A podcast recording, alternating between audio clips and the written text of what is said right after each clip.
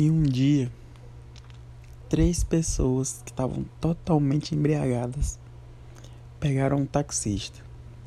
E o taxista, né, percebendo que eles estavam embriagados, tenta aplicar um golpe neles. E o que ele faz?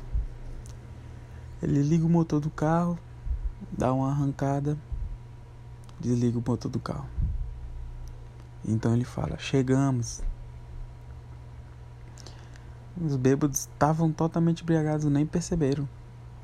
E aí o primeiro ele paga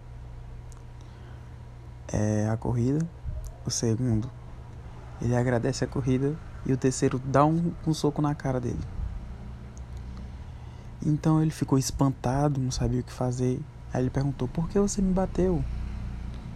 Aí ele foi e respondeu: Filho da puta, você quase me mata de tanta velocidade.